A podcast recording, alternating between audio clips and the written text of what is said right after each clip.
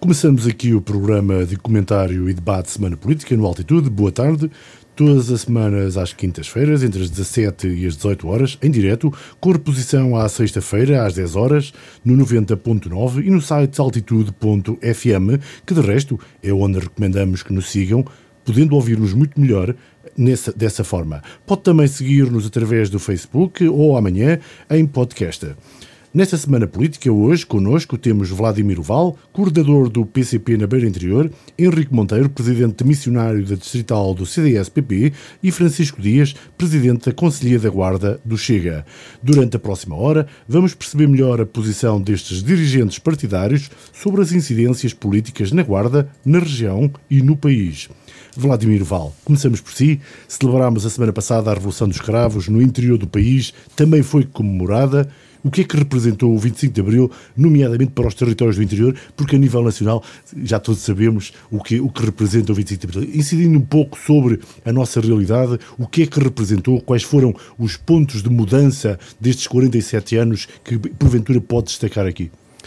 Bom, o 25 de Abril foi um dos momentos transformadores ma uh, com maior significado nos últimos anos uh, no nosso país e, portanto, no nosso país, uh, se é no nosso país, no interior, por, com certeza também uh, saiu muito beneficiado, desde logo porque houve muitas conquistas uh, que não eram acessíveis a, a, toda a gente antes do 25 de Abril e que a partir daí, do ponto de vista da educação, do ponto de vista da saúde, mas também do ponto de vista laboral, dos direitos, há quem agora queira transformar o 25 de Abril numa revolução neutra Uh, mas ela teve um sentido e o sentido foi de uh, devolver ao povo uh, quer a participação, quer a, a, liberdade enquanto tal, mas não só isso, também devolver ao povo alguns direitos fundamentais que eram já à prática em muitos outros países e que só a partir do 25 de Abril começaram a ser. E, portanto, aqui no, no, no interior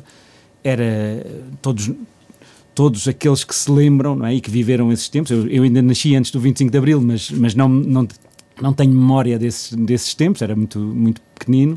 Mas quem se lembra, lembra-se das dificuldades em aceder aos, aos, serviços mais básicos, quer do ponto de vista da saúde, quer do ponto de vista da, da educação e até mesmo de serviços básicos, de, uh, até do ordenamento do território, do saneamento básico, da, da, da higiene e salubridade das próprias cidades uh, o, o, interior era, era de facto um, um sítio difícil de estar. Continua a ser, mas no entanto houve um grandes avanços, uh, com certeza, que, que se devem ao, ao 25 de Abril, claro.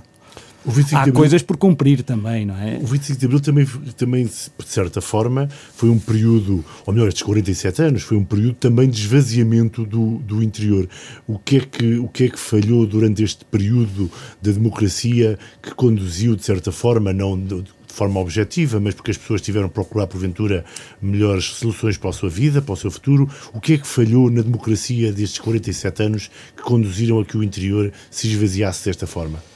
É, eu acho que o, que o 25 de Abril, e nomeadamente aquilo que mais progressista daí resultou, que foi que está contido na nossa Constituição, que apesar de já ter sido revista uma, um conjunto de vezes, com, mantém raízes profundas com esses valores de, de Abril, tinha os instrumentos necessários para, uh, vá lá, ir ao encontro e resolver os problemas do interior, nomeadamente uh, a concepção económica que tinha, porque previa um Estado que funcionasse, como é óbvio, com iniciativa privada, mas também com investimento público, iniciativa e, e, e economia pública e cooperativa, uh, e dando por, por, essa via uh, ao interior a, a, possibilidade de ter instrumentos públicos, nomeadamente serviços públicos, que captassem pessoas, Uh, já falei do Serviço Nacional de Saúde, já falei da, da, educação, não vou, não vou. Mas esses são talvez os aspectos positivos sim. que, que a democracia que, teve no interior. Acho, sim, Mas sim. o que é que falhou para as eu aldeias e falhou, vilas do interior se terem esvaziado?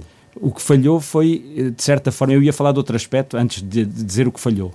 É que eh, na Constituição da República também estava prevista uma, uma questão que era fundamental para permitir ter os instrumentos de desenvolvimento para o interior, que era a regionalização e que, de certa forma, se nós olharmos para o percurso da regionalização e aquilo que foi Uh, os, foram o debate político em torno dela nos últimos anos, nos últimos 47 anos, ela está prevista de facto na Constituição, mas ela nunca foi efetivada. E eu acho que o grande problema do interior foi que alguns aspectos uh, de Abril não foram efetivados, não por falta, não porque eles não existissem, não porque não tivessem Uh, soluções, eles acabaram por não ser efetivados. Ou seja, um bocadinho à semelhança daquilo que aconteceu com a regionalização.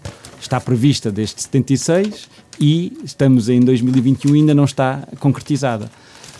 Dir-me-ão, a, a, a, regionalização não, não resolveria tudo. Não, não resolve, mas uh, daria instrumentos que hoje não temos, quer do ponto de vista do ordenamento do território, quer do ponto de vista de, de direcionamento de, de, investimentos públicos, quer do ponto de vista até da proximidade das, das populações com o, as esferas de poder, há claramente em Portugal um déficit que resulta de haver um grande, uma grande distância entre as autarquias locais e o poder central, sem haver nada no, no meio intermediário que, medeie esta distância entre o poder central e o poder uh, autárquico.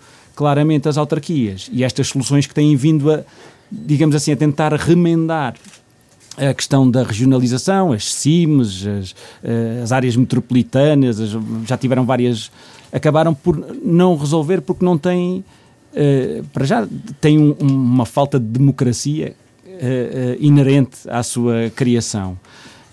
Depois porque não têm até a própria abrangência né, que lhes permita olhar para um território capaz de olhar para o território lá, e estabelecer pontos em comum e uni-lo de, de, certa forma.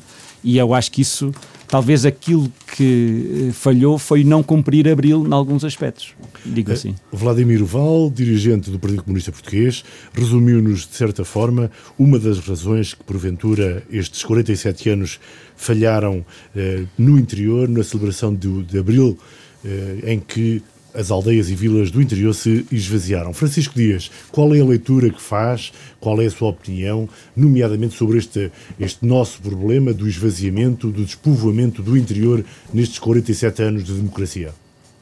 Muito bem. Uh, antes e antes de mais, mais uh, comentar, se me permite, Francisco Dias é dirigente do Chega na Guarda e será também candidato a presidente da Câmara Municipal da Guarda. Suponho que é a primeira vez que se apresenta num órgão de comunicação social, que é a primeira vez que tem a oportunidade de falar ao microfone. Esta é uma oportunidade para falar também da, da Guarda, mas em primeiro lugar da região. Por favor. Vou tentar esconder o meu nervosismo, por ser pioneiro nesta matéria. Uh, antes de mais, portanto, saudar as pessoas que nos estão a ouvir, os ouvintes da Rádio Altitude, agradecer ao Batista Martins uh, o convite que me foi endereçado e um, desejar-lhe sucesso para este processo de fusão entre a Rádio Altitude e o Jornal Interior. Uh, faço uma anotação, uh, a onda está fraca, está a apanhar mal, portanto aconselho a aumentar a sintonização da Rádio Altitude. Uh, e, claro, cumprimentar os colegas de painel, o amigo Vladimir e o amigo Henrique do, do CDS. Ora, quanto a esta questão do 25 de Abril, portanto, eu uh, tinha 14 anos quando saiu o 25 de Abril, lembro perfeitamente, andava no liceu, uh, já tinha andado numa escola primária onde cumprimentava as professoras de forma hitleriana e andávamos todos em, em ordem unida, digamos, na, na, na escola. Depois da faculdade tive uma, economia, tive uma cadeira de Economia Política em que, estudei uh, um ano inteiro a obra do Capital, portanto, do, do Marx. Digamos que é, uh, quero dizer antes de mais, é que houve aqui uma, uma, uma influência sempre da, da, educação promovida pelo Estado na, na, na, em incutir as, as, ideias que lhe interessavam uh, na, definição da de, de, de ideologia das pessoas. Portanto, era uma tendência que nos incutiam. Agora, quanto ao 25 de propriamente dito, eu acho que não tem nada contra a 25 de Abril, porque pelo eu, contrário. Eu, eu, reportava um pouco mais a, a, o que é que terá falhado durante estes 47 anos que levaram ou contribuíram a que uh, o interior se esvaziasse. Muito bem. Uh, para mim, essencialmente, a má gestão autárquica. Portanto, uh, não há dúvida nenhuma que falou-se na regionalização, ela não avançou. Claro que a regionalização e o poder autárquico não podem, não podem sobreviver em simultâneo, porque senão era duplicar os custos e duplicar, digamos, o, o despesismo do Estado. De qualquer modo, eh, a má gestão autárquica, ao querer, digamos, que hum, absorver durante, portanto, digamos, a base, a base, o objetivo único de, de todos os autárquicos neste país, e desculpe a minha frontalidade, mas sou assim, é o voto. Portanto, a célula base de toda a política é o voto, a conquista do voto. Uh, e desde o princípio que se existiu uma política eleitoralista, Portanto, tentou-se tentou criar para as autarquias um conjunto de funções eh, enormes, portanto, ser o, a principal empregadora do, do Conselho, neste momento ainda, ainda é uma das principais empregadoras do Conselho, e, e verificamos que depois não deu origem a que a iniciativa privada se pudesse desenvolver de forma a observar essa, essa, essa massa cinzenta, esses, esses meus colegas, como eu, que estaríamos no desemprego se na Câmara não nos, não nos, não nos uh, uh, ocupasse. Portanto, falta aqui, de facto, uh, o desenvolvimento do pequeno comércio, o desenvolvimento da indústria, o desenvolvimento do, do tecido empresarial, que as autarquias desprezaram e foram o servidor do desemprego de, de, digamos que existente, daí, daí adveniente, digamos. Henrique Monteiro, boa tarde. Uh, os 47 anos de Abril, uh, no que concerne à nossa região, o Vladimir salientou o facto de a regionalização não ter avançado. O Francisco Dias comenta que as câmaras falharam. Na sua opinião? Boa tarde, Luís Martins. Uh, cumprimentar o Vladimir, o Francisco, o auditório da Rádio Altitude e, antes de mais, desejar sucesso uh, nesta nova missão que ao Luís Batista e a toda a equipa do Rádio Altitude e que efetivamente o, esta rádio histórica uh, perdure por muitos e muitos anos e continua a prestar bons serviços aqui ao, ao nosso Conselho. Bom, uh, esta questão do abandono do território, dois terços do território deste país está abandonado isto uh, levanta-nos mesmo dúvidas em, em questionarmos que democracia é esta que abandona dois terços do território. E abandona dois terços do território, eh, abandonando as, as populações eh, que aí residem eh, e que ainda eh, tentam resistir eh, em, muitas e variado, em muitos e variados aspectos eh, daquilo que são as suas necessidades básicas de vida e que, e que, são de toda a população portuguesa.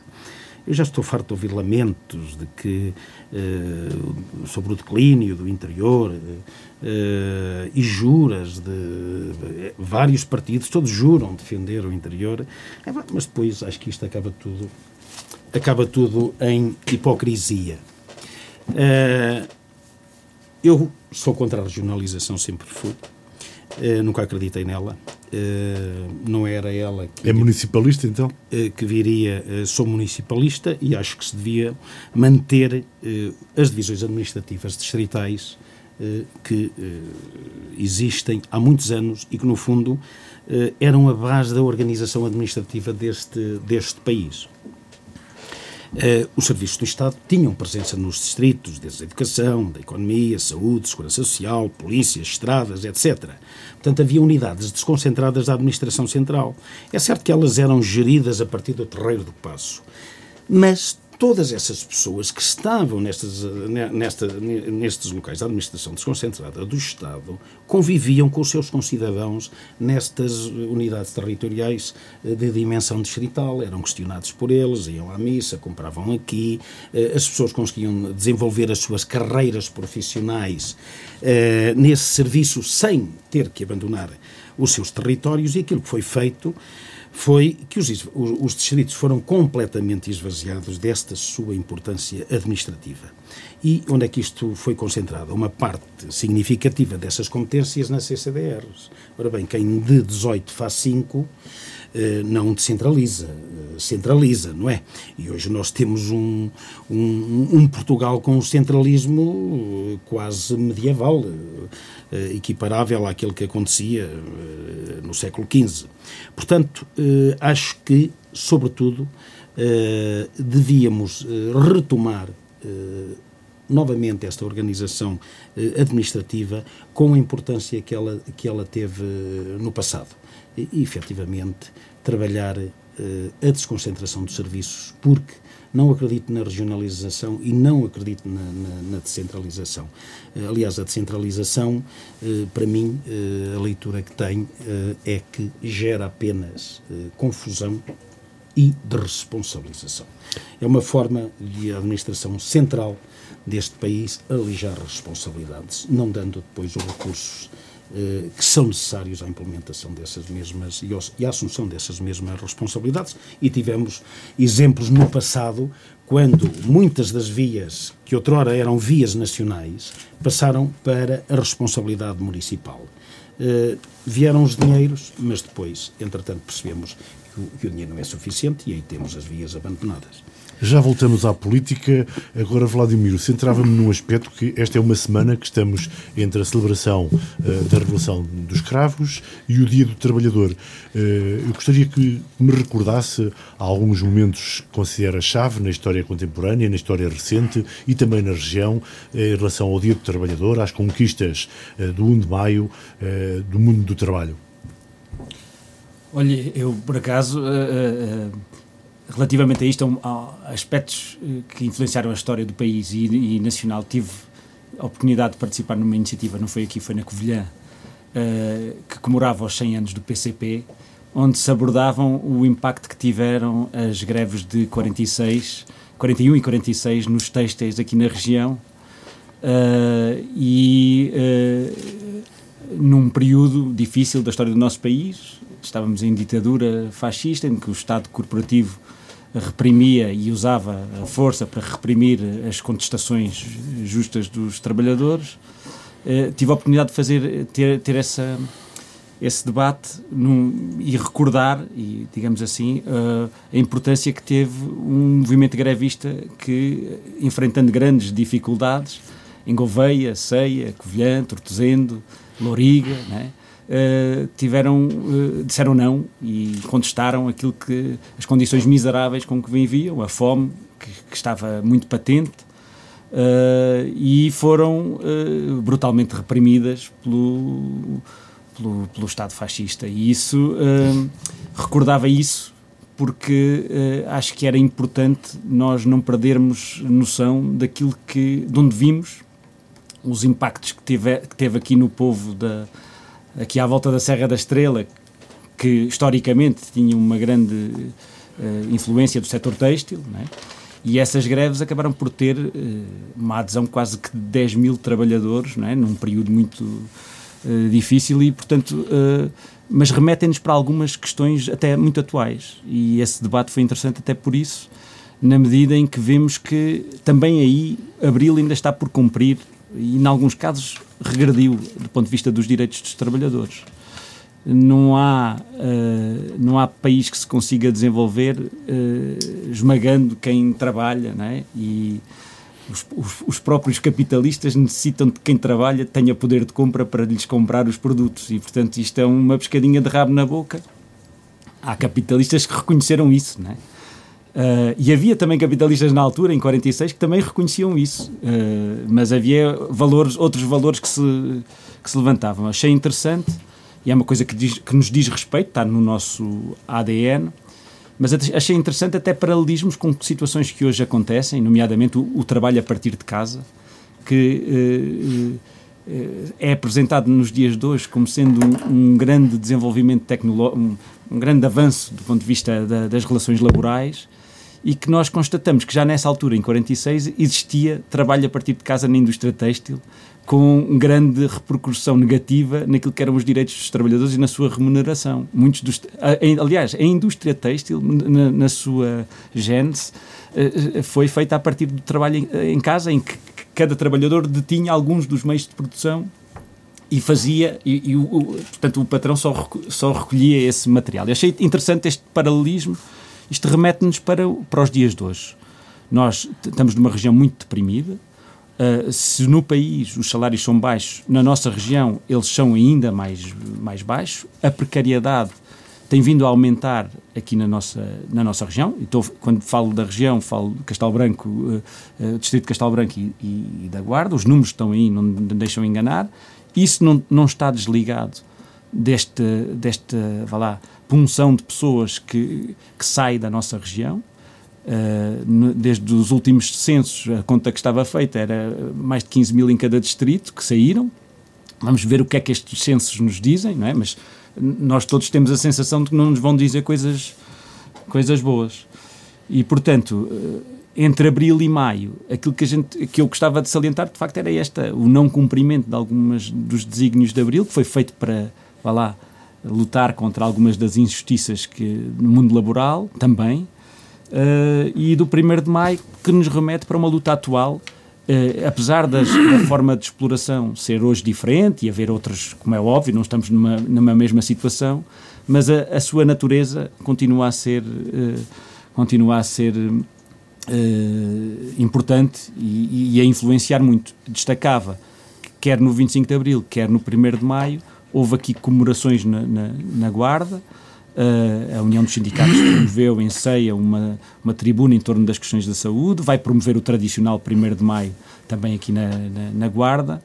Uh, e é muito importante para, para, para, digamos assim, contrabalançar um sistema que está cada vez mais desigual para quem trabalha Francisco Dias, Sim. Peço-lhe também um comentário em relação a esta semana, entre o 25 de Abril e 1 de Maio. Vai comemorar o dia 1 de Maio, o Dia do Trabalhador?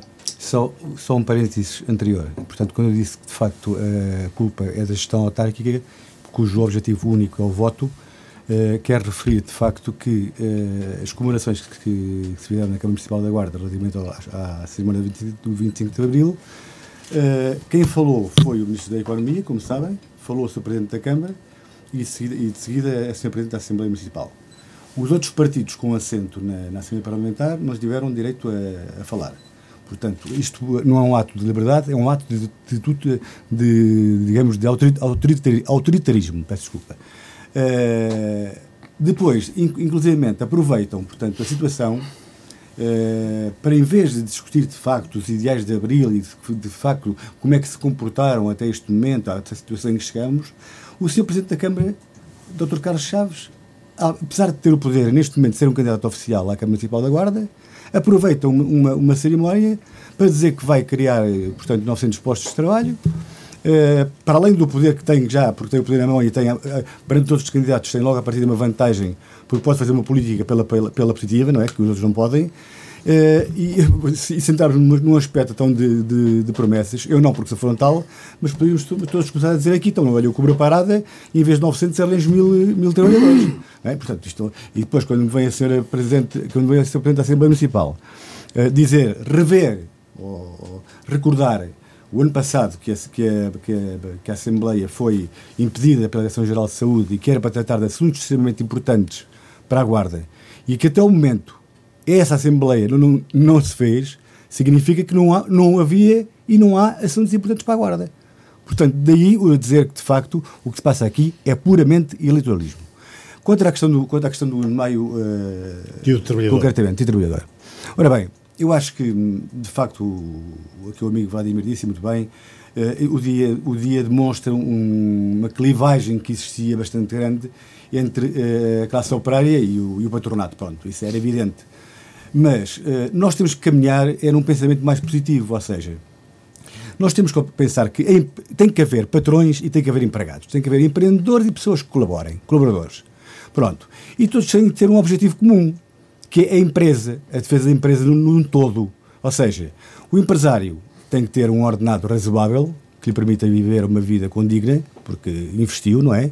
Eh, tem que ter o seu carro, pode ser um bocadinho mais topo de gama, porque tem, tem hipóteses para isso pode ter um apartamento na praia, mas não pode descapitalizar a empresa de forma a criar dificuldades uh, ao, ao, ao, ao, próprio processo da, da, atividade. Ou seja, tem que se autofinanciar para que a empresa seja, forte, porque é a empresa que é o fruto, da, o fruto da, da, vida dos trabalhadores e dos, e, e dos empregados. Portanto, é nesse sentido que temos que caminhar. Eu sou um, um pouco contra as comemorações, porque, eh, repare, nós a comemorarmos o Dia do Trabalhador quem está a comemorar neste momento, quem está a comemorar neste momento o Dia do Trabalhador, sabe quem é que, sabe quem é que fica mais contente no, no Dia do Trabalhador? São aqueles que, que vivem à custa do, do, trabalho dos outros. Portanto, isto é, é, tal e qual.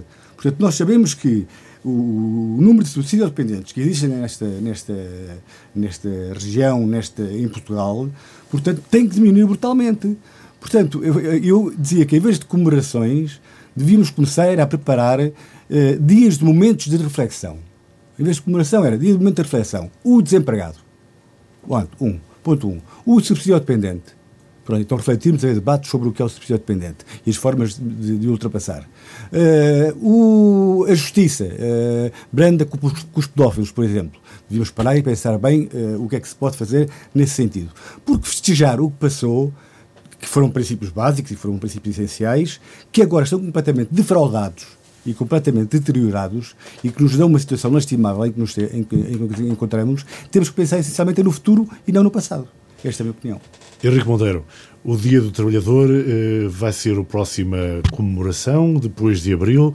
Eh, enquanto dirigente e militante do CDS, eh, já falamos depois de política, mas agora como é que vai celebrar o Dia do Trabalhador? Trabalhando. Trabalhando. Sempre foi dessa forma que eu comemorei o Dia do Trabalhador. Eh, o dia do 1 de maio eh, aconteceu em contextos de organização do mundo do trabalho eh, claramente diferentes daqueles que eram hoje e que necessitaram regulamentação. Mas hoje chegamos a um, a um ponto em que, mais do que discutir o mundo do trabalho, temos que discutir o mundo do ócio. Porque, efetivamente, se no passado houve gente que, de forma abusiva, tratou o trabalhador da forma como ele não, não, não merecia ser, ser tratado, eh, e o explorou. Hoje o trabalhador vive explorado pelo próprio Estado. Hoje o trabalhador, quem mais explora o trabalhador é o próprio Estado. Por alguma coisa.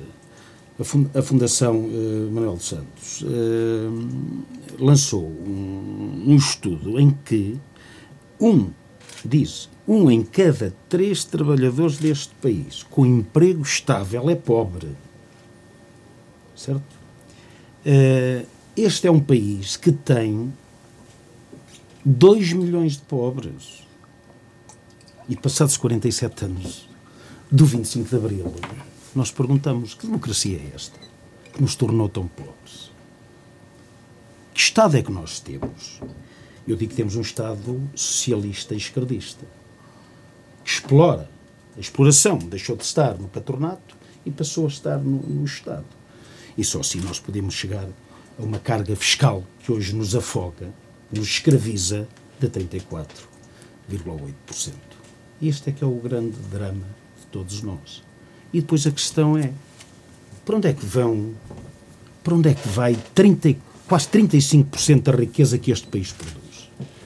Nós olhamos para os serviços públicos e dizemos: mas que democracia é esta em que não há médicos nos hospitais? Que democracia é esta que nos encerra as escolas por questões economicistas da administração central e local também e por outros caprichos? Mas que democracia é esta que nós vivemos neste 25 de Abril em que percebemos que a Avenida da Liberdade tem donos? E que o 25 de Abril também tem donos. Aliás, se não tivesse sido o 25 de Novembro, eu acho que os donos atuais do 25 de Abril hoje eram donos de todos nós. Portanto, é assim, mais do que celebrar Abril, eu situo mais junto das pessoas que celebram Abril e Novembro, do que junto daquelas que, que celebram apenas Abril. Porque, efetivamente, entre Abril de 74 e novembro de 75, vivemos um período triste, triste da história de Portugal. Tão triste, tão mais comentar... triste que aquele que vivemos até 1974. que eu quero comentar? Quero, sim senhor. Eu primeiro queria dizer que eu também estou de acordo que há muitos subsídios dependentes. Porventura, não estou a falar é dos mesmos subsídios dependentes que os meus antecessores falaram. Na medida em que nós, se formos analisar por exemplo, fruto de um conjunto de privatizações que aconteceram no nosso país nos últimos anos, nos governos PS, mas também PSD e CDS, eh, nós hoje vemos que o Estado ficou, eh, tinha instrumentos de alavancar a sua economia, tinha eh, setores estratégicos que poderia eventualmente utilizar para desenvolver o país e hoje estão a ser sugados Havia notícias esta semana de que a EDP, os acionistas da EDP, tinham uh, em 10 anos mais que recuperado o seu investimento e tinham milhares de milhões de euros de, de, lucro.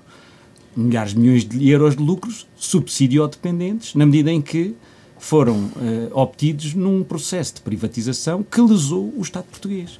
Mas falo da EDP, podia falar dos CTTs, com prejuízo para o interior também com o encerramento de estações, e em que há uma punção dos dinheiros públicos que vão diretamente para os grupos económicos.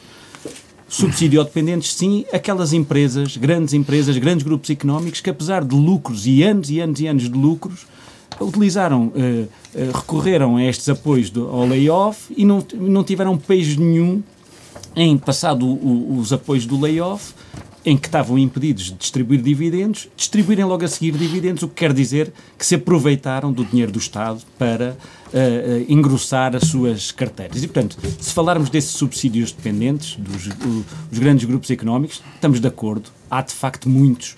E eles foram criados pela política de direita, quer do PS, quer do PSD, quer do CDS. Pequenos e médios empresários. Eu, curiosamente, também, reportando uma outra iniciativa onde estive há duas semanas, eh, também aqui na região, eh, também do centenário do PCP, eh, sobre a luta dos pequenos e médios empresários, dos micro, pequenos e médios empresários. Nós ficamos a saber aqui há, há duas semanas ou há três semanas que no Distrito da Guarda tinham aumentado, julgo que eram 160% as insolvências relativamente ao período homólogo estes subsídio-dependentes dos grandes grupos económicos, dos grandes grupos de distribuição, a EDP, o CTT, por aí fora, da PT, que entretanto foi privatizada num negócio uh, ruinoso para o, para o, nosso país, impedem que um, um, um, tecido que é fundamental para o interior e para o país, é onde está, onde está a maioria do emprego, que, é os, que são os micro, pequenos e médios empresários, impedem de que por um lado, os apoios sejam dirigidos a esta camada, que de facto, esses sim, uh, podem se queixar de uh, influência negativa por parte das políticas monopolistas e, da, e, e, agressivas dos grandes grupos económicos e que não têm a resposta. E aí estamos de acordo. Uh, aliás, o PCP, nessa, também nessa, nessa iniciativa, ficou patente que desde os anos 40 que tem linhas de trabalho, digamos assim, e de contacto com pequenos e médios empresários reconhecendo que eles são uma camada antimonopolista, ou seja, eles são afetados pela política monopolista de direita que tem afetado o nosso país. Eu, estamos longe, mas longe de estar num Estado socialista ou esquerdista ou o que quer que seja.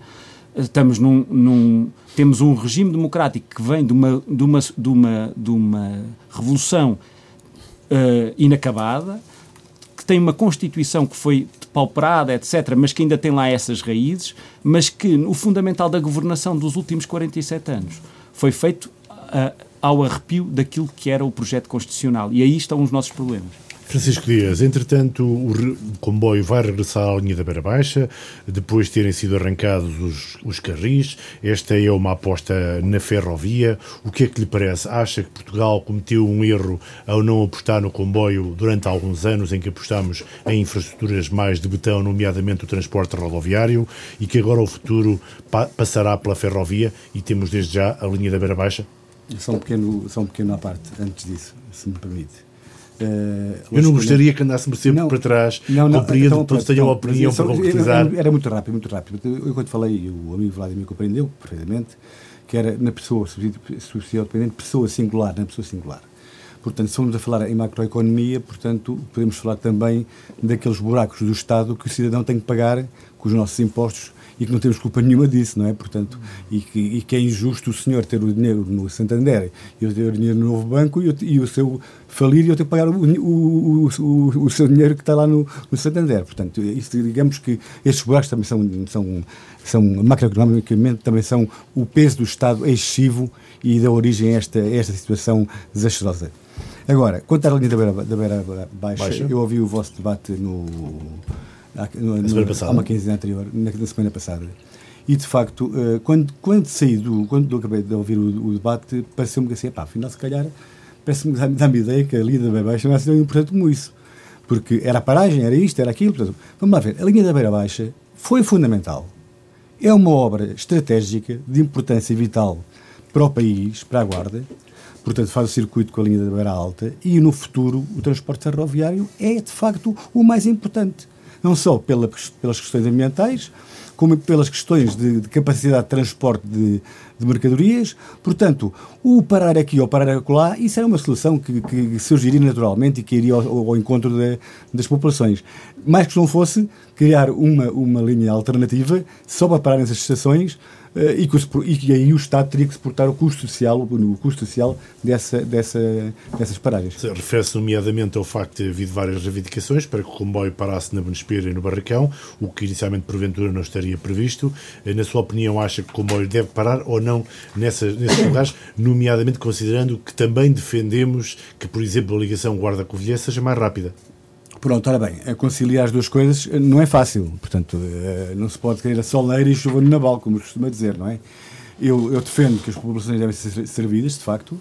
Agora, para isso há especialistas. Portanto, eu, eh, há uma, uma cadeira que se chama Investigação Operacional, eh, que permite saber qual é os caminhos críticos, as afluências do, do, do, das pessoas a, a, nas estações, etc, etc. Há especialistas que podem determinar com rigor qual, portanto, a, caducidade, a periodicidade com que devem parar e os pontos fundamentais onde devem parar. Agora, se de facto me perguntar que se eu acho que devem parar na Benuspera e que devem parar na, na Covilhã, não foi eh, sim.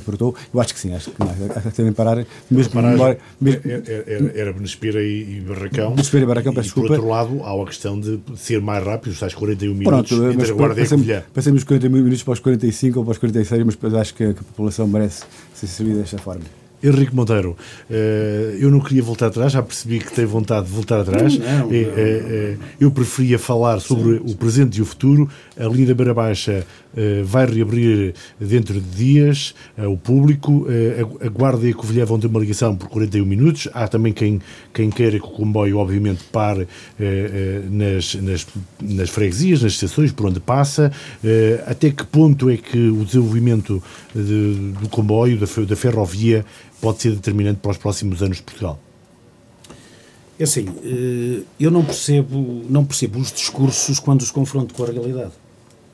Eh, quando nós falamos nas questões ambientais, eh, no incentivo do, do, do transporte elétrico e olhamos para a ferrovia e percebemos o que é que foi feito nas últimas duas décadas relativamente à, à ferrovia,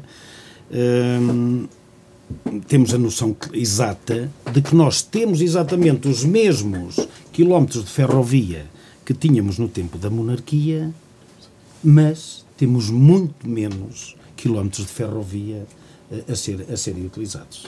E, aliás, eh, esta intervenção, eh, esta intervenção na linha da Beira Baixa levanta aqui um problema, é que faz recuar a velocidade média quase ao tempo da monarquia porque depois da eletrificação, das obras da eletrificação da linha da Beira Baixa, a velocidade na linha foi reduzida em média em 20 km. Uh, e aqui é que está o cerne da questão, não é o facto de o comboio parar na Benespera, parar no Barracão, que eu acho muito bem. O, o comboio, o transporte não serve só para mercadoria, serve para transportar pessoas, portanto, acho muito bem que sirva as populações. E a questão de atrasar ou adiantar, digamos que o tempo de gasto no percurso, eh, não tem tanto a ver com a questão de parar eh, nestes dois locais em concreto, na distância que nos separa da Covilhã, mas, sobretudo, na questão de serem gastos muitos milhões e ficarmos sempre pior do que estávamos anteriormente. E é isso que foi fica, que ficamos, pelo menos em termos de rapidez, Bom, eh, na a linha... A linha estava desativada e os carris linha, foram retirados. A, a, linha estava desativada, foi, foi desativada por um governo do Partido Socialista eh, que era presidido pelo, por Sua Excelência o, o Sr. Erguido Sócrates, não é? Eh, acusado, erguido, sei lá... agora houve aí uma, uma espécie de lavagem dessa situação, quer dizer, dos crimes que cometeu, aliás, portanto, esse senhor, o próprio juiz, disse que, disse que o crime da corrupção estava prescrito mas como o dinheiro eh, vinha da corrupção, não tinha que ser declarado ao fisco e não podia e não tinha que ser tributado, estamos nós todos a ser tributados por isso, não é? Uh, efetivamente uh, é mais do mesmo que temos e, e é importante esta linha, é importante o caminho de ferro. Agora, quando nós olhamos para os investimentos que são feitos para potenciar uh, efetivamente o transporte por, por comboio, onde é que eles estão? Porquê é que não há terminais ferro-rodoviários eh, localizados eh, no, nas principais urbes e nos principais eh, centros, eh, centros do transporte ferroviário, como é o caso, por exemplo, da, da Guarda. a Guarda tem uma posição estratégica, mas ninguém aposta ou tira partido desta, desta localização estratégica. Vladimiro. E aqui, e aqui é... uma infraestrutura dessas, dessa natureza seria de veras importante e potenciaria efetivamente o transporte, o transporte ferroviário. Vladimiro Val, que vive em Castelo Branco, é, na próxima vez que vier à Semana Política à Rádio Altitude, poderá vir de comboio? Eu, pelo que eu eh, já pude constatar, acho que não, porque a frequência não é aquela que era adequada, não é? Porque... Então está, está, está, está, de certa forma acomodada a opinião do Henrique Monteiro de Estou, que passados sim. estes milhões, passados estes milhões na requalificação da linha da Beira Baixa, ou a recuperação da linha, mais do que requalificação, eh, não não serve os interesses das pessoas, porventura não é conveniente para cada um dos cidadãos poder mover-se na, na Beira Baixa, ou entre a Beira Baixa e a Beira Alta, neste caso? Eu, eu uh, acho que, de facto, e o PCP já tomou posição sobre isso, acho que, de facto, uh, a, a, reabertura da linha é uma boa notícia. Isso é, é uma boa notícia. Eu acho que aqui, uh, o, o, aquilo que está anunciado não serve. Uh, há este aspecto da velocidade de viagem que é de facto inaceitável. Como é que depois do, desta remodelação nós regredimos no tempo? Uh, há um aspecto que tem a ver com a frequência dos comboios, porque há comboios lentos, há comboios rápidos, e, e aquilo que se conhece até agora é que há uma insuficiência de serviços de intercidades e, e depois, como é óbvio, também de regionais, e há, há quase como uma uh, equivalência entre o serviço de intercidades e interregional, que acho que é inaceitável, ou seja, quem anda no, num serviço pretende ir mais depressa e mais rápido, uh, e no outro pretende ir ao sítio, ao, ao, barracão, a Benespera, etc. Uh, e, e nós tomamos uma posição pública exatamente a defender que uh, houvesse comboios que parassem exatamente nas estações, exatamente porque fizer, também foram investimentos feitos exatamente nessas... Mas o PCP defendeu precisamente isso, que o comboio teria que parar nessas estações. Exatamente. Como é que o comboio pode ser mais rápido numa ligação, por exemplo, havendo entre mais comboio, e a Guarda? Havendo com, mais comboios, ou seja, não, não se ficando pelas ligações que estão previstas neste momento, ou seja, prever serviços de intercidades que sirvam quem queira deslocar-se da Guarda para Castelo Branco e vice-versa, mas depois também haver mais ligações, mais ligações que sirvam as, o vasto número de, de, de, de povoações que, que, a linha abrange. É esta boa notícia, mas há, uh, uh, há aqui uma.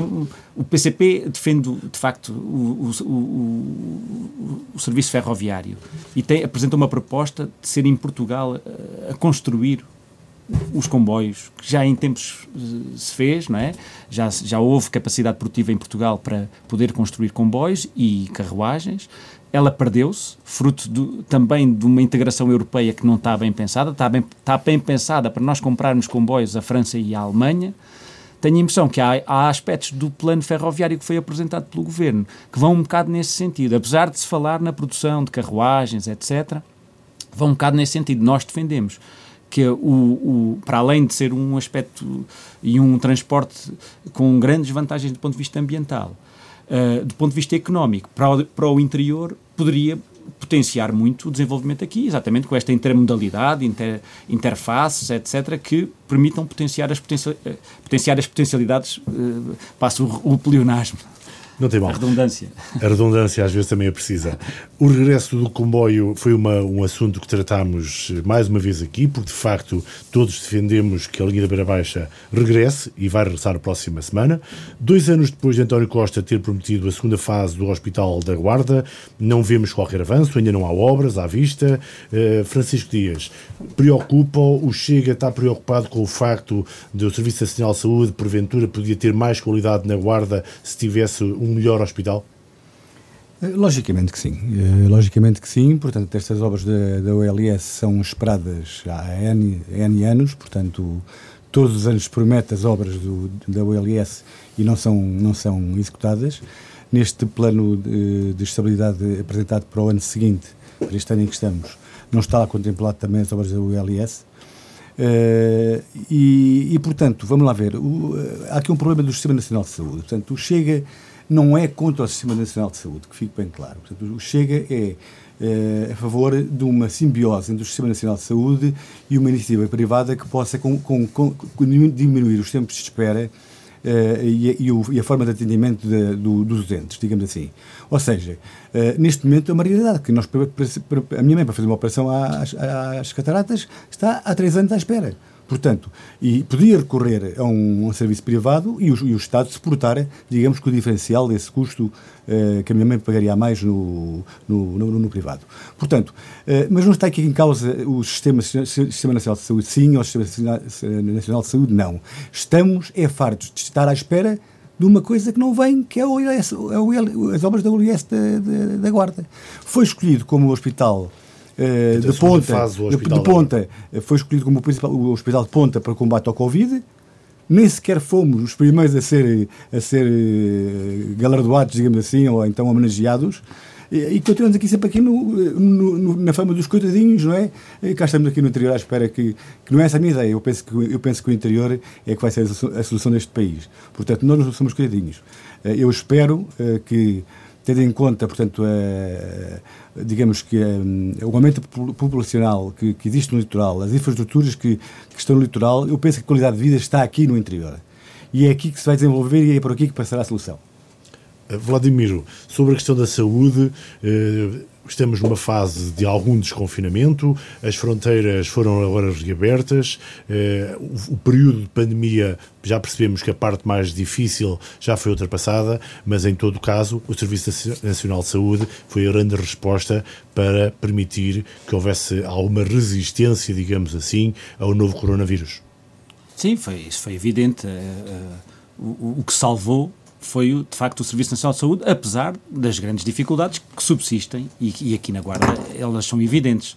Eu acho que há aqui um processo de concentração eh, com a formação da, da ULS da Guarda, que acho que, feito o balanço, acho que é um balanço que não é positivo.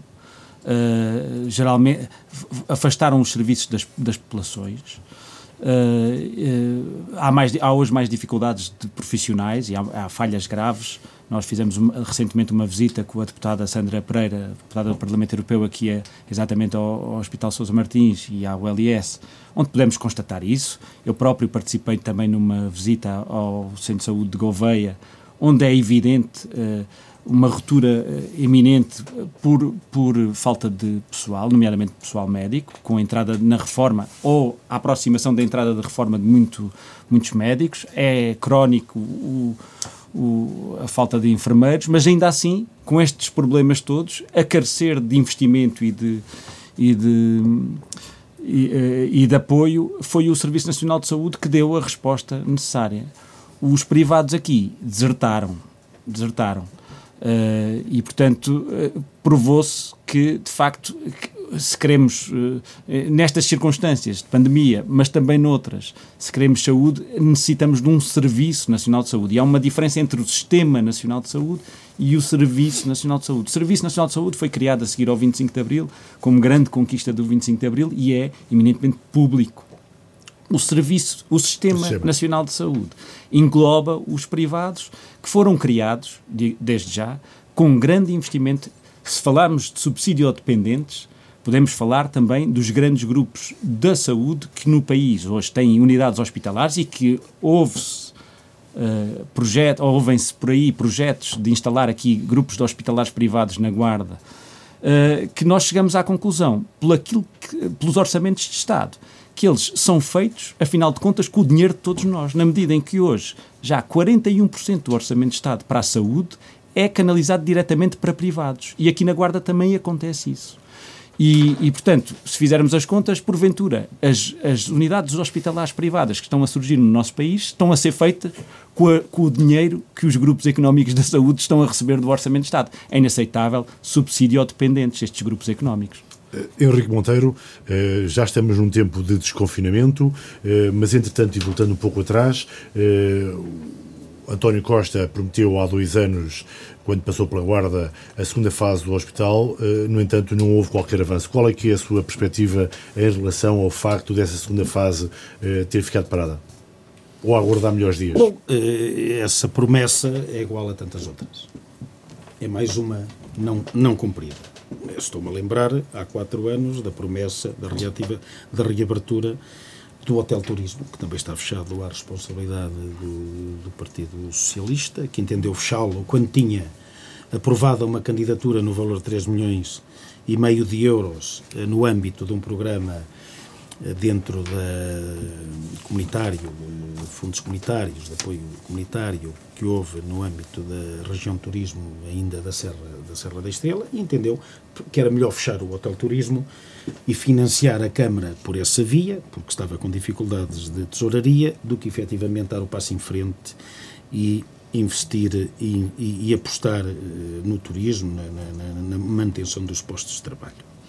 Uh, sobre eu, a saúde. Eu queria dizer que sobre a saúde é assim. Uh, eu sou defensor de um sistema misto, não sou fundamentalista, nem sou extremista. e aliás, nós sabemos que quem salva hoje muitas vidas neste país é o setor privado por falta de capacidade de resposta do, do, do setor público. Evidentemente que a qualidade das instalações hospitalares é importante para dar condições de, de funcionamento e de, e de, acomodamento dos utentes e de local de trabalho do, dos profissionais que aí se desenvolvem eh, as, as, suas atividades. Mas mais importante que isso eh, é nós termos hospitais com recursos humanos, médicos, enfermeiros e outros profissionais eh, de saúde necessários a abordar as questões uh, patológicas com que os doentes lá chegam. E, e, esse é que é o grande problema desta ULS, que nós vemos todos os dias a contratar pessoal administrativo, mais auditores, mais coisas, uns com cartão de um lado, outros com cartão do outro, e estamos a transformar, estamos a transformar o, ali o LS da Guarda numa espécie de albergue partidário, eh, esquecendo qual é, qual é o verdadeiro objetivo eh, desta entidade, que é prestar cuidados de saúde à população deste distrito. E a, e a grande falha uh, situa-se exatamente a esse nível. Agora, se me disser é importante requalificar o, o pavilhão 5, é importante requalificar o pavilhão 5. E eu já não quero recuar para enumerar o conjunto de erros que foram cometidos a quando da construção deste imóvel novo eh, que eh, eh, foi edificado no, Parque da Saúde, que podia, com pouco mais de custos, ter albergado a totalidade dos serviços que estão no conjunto dos pavilhões. Mas isso são águas passadas e as responsabilidades são de quem são, quem tomou as decisões no momento. Francisco Dias, eh, como estamos a chegar quase ao final, temos 10 minutos para concluir eh, este programa, eu pedia-lhe um olhar, um resumo para esta última semana em termos políticos. O que é que destaca? Qual foi o aspecto que considerou mais relevante em termos locais, ou em termos regionais, ou até em termos nacionais? Bom, eh, em termos políticos, eu iria falar de, dos possíveis candidatos ou os que existem, etc. Não sei se é essa a pergunta, pode ser? Pode ser. Uh, mas para já o destaque. Eu tinha combinado com, com vocês era fazermos um destaque de um okay. assunto da semana para uh, recordarmos aqui e comentarmos aqui. Ok, para mim, para mim o destaque fundamental desta semana é, que é uma, um, portanto, uma notícia que diz que a Guarda é um dos distritos que mais cresceu na oferta e na procura do alojamento local.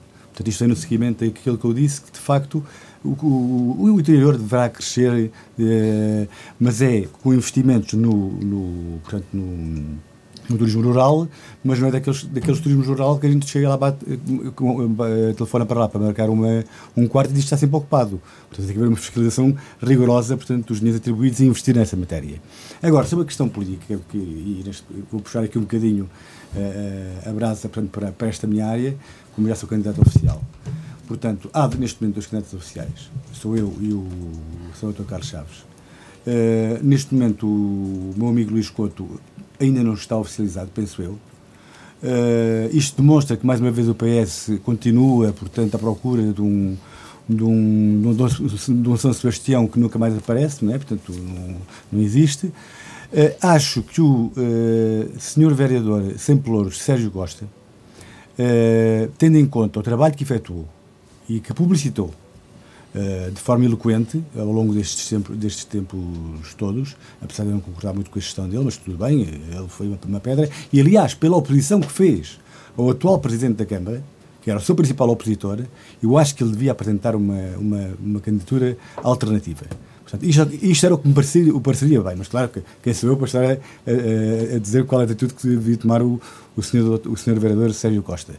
Por outro lado, uh, e não querendo ser utópico, se por acaso, eu digo aqui hoje no Rádio Altitude, uh, esta asneira, digamos assim, entre aspas, se por acaso o senhor, doutor, o senhor vereador sempre hoje Sérgio Costa vier fazer uma aliança com o senhor doutor Carlos Chaves, acho que é um ato vergonhoso para a política na Guarda e que só demonstra que, de facto, os interesses partidários estão acima dos interesses da nossa terra e dos interesses dos guardenses. Portanto, espero que isto não aconteça de forma nenhuma. Pronto, cá estamos para, o, para, para, para, o comentário de Francisco Dias em relação àquilo que considera o destaque político da semana. Uh, Henrique Monteiro, o que é que destacaria uh, nesta semana em que tivemos, nomeadamente, uh, discursos de 25 de Abril que foram alvo de muitos comentários, nomeadamente pela acusação de censura Cidália Valbon pelo facto da Assembleia Municipal em maio não ter sido realizada. qual é a sua opinião? Bom, eh, relativamente à Assembleia de Maio não ter sido realizada. Francisco Dias já comentou antes, aliás. Sim, eu acho que não se realizou, e bem, dadas as circunstâncias do, do momento. Aliás, o CDS posicionou-se relativamente a essa convocatória. Aliás, não era uma, uma, uma, uma, uma Assembleia imperativa do ponto de vista legal. Os assuntos que se iriam discutir, que estavam propostos discutir-se, podiam ter sido discutidos noutro momento. E não houve e não houve essa iniciativa a partir daí, portanto eu acho que foi bem, aliás o CDS disse que nessas circunstâncias não estaria presente e explicou as razões.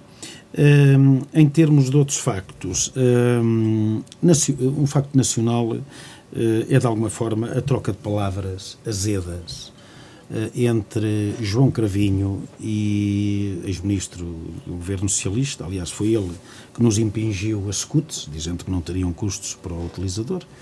Uh, o, CDS, o PS tem, tem o hábito de vender uh, a banha da cobra e vender aquilo que depois efetivamente não vem a cumprir, que veio dizer que o pacote anticorrupção apresentado por ele há 15 anos não foi avante porque o PS não quis. E o próprio Primeiro-Ministro José Sócrates também não quis. E a ex-ministra eh, Constança Urbano, ex-ministra dos incêndios de Pedrógão, eh, vem defender a dama, vem defender o PS, dizendo que eh, as, as, as leis anticorrupção dos últimos 20 anos se devem ao PS. Pois muito bem, sim senhor. Então o PS nestes últimos anos andou a fazer leis para promover a corrupção, porque é efetivamente um dos cancros que hoje mais mina a democracia no nosso país. O Henrique Monteiro eh, não fala disso, mas também foi um dos protagonistas da política na última semana, com a sua demissão de presidente da Comissão Política Distrital do CDS. Eh, entre outras razões, suponho o facto de João Morato ter regressado como candidato como candidato na mesa. Eh, é assim, eh, até que ponto é que o CDS, que tinha expectativas de poder conquistar uma, uma Câmara Municipal no Distrito, já não o vai fazer, ou poderá não o fazer, eh, cede o, o, seu espaço, digamos assim, constrangido pelo facto de, de, de, do CDS perder espaço na mesa?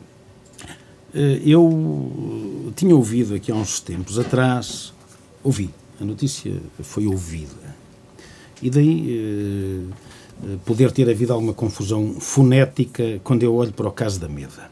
Que a CP tinha falta de material circulante e que estava a recorrer eh, a, a locomotivas que tinha estacionadas há uns anos. Uh, bom, mas realmente houve confusão fonética. Eu devo ter confundido CP com PSD, porque efetivamente quem está por locomotivas que estiveram estacionadas, estiveram paralisadas, encostadas, e aliás, até estiveram eh, subalugadas ao Partido Socialista durante dois anos, é o PSD eh, no caso concreto da Meda.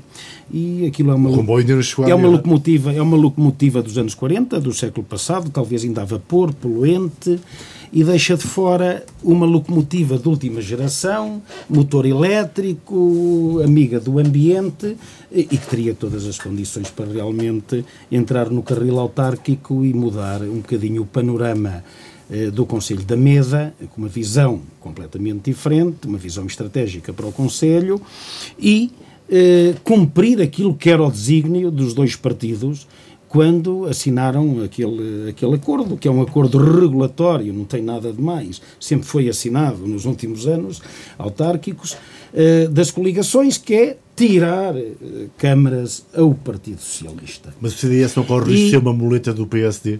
É assim, uh, comigo nunca foi. Uh, e, por isso, e, e, e, por isso essa demissão.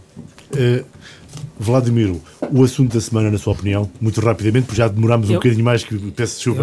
O, o, assunto da semana nós acabamos por falar, mas eu quero que é o, as comemorações de Abril e de Maio. Mas eu queria fazer só um apontamento para, para falar de um relacionado com o 25 de Abril, porque no, na segunda-feira o PCP vai inaugurar uma exposição alusiva ao seu, ao seu centenário em Foscoa, né, nas instalações da Câmara Municipal de Foscoa, e vai aproveitar essa ocasião para relembrar um foscoense uh, assassinado no campo da morte lenta do Tarrafal, uh, Francisco do Nascimento Gomes, natural de Sebadelho, Vila Nova de Foscoa, uh, operário e condutor da Carris, teve 60 dias na frigideira, na, na, dita frigideira do campo de morte lenta do Tarrafal e que morreu a 15 de novembro de 1943, militante do PCP eh, vamos recordar ele, na, eh, Francisco Nascimento Gomes, na segunda-feira, recordando também a luta dos, do, dos muitos milhares de trabalhadores do interior e da, e da Guarda que lutaram contra o fascismo.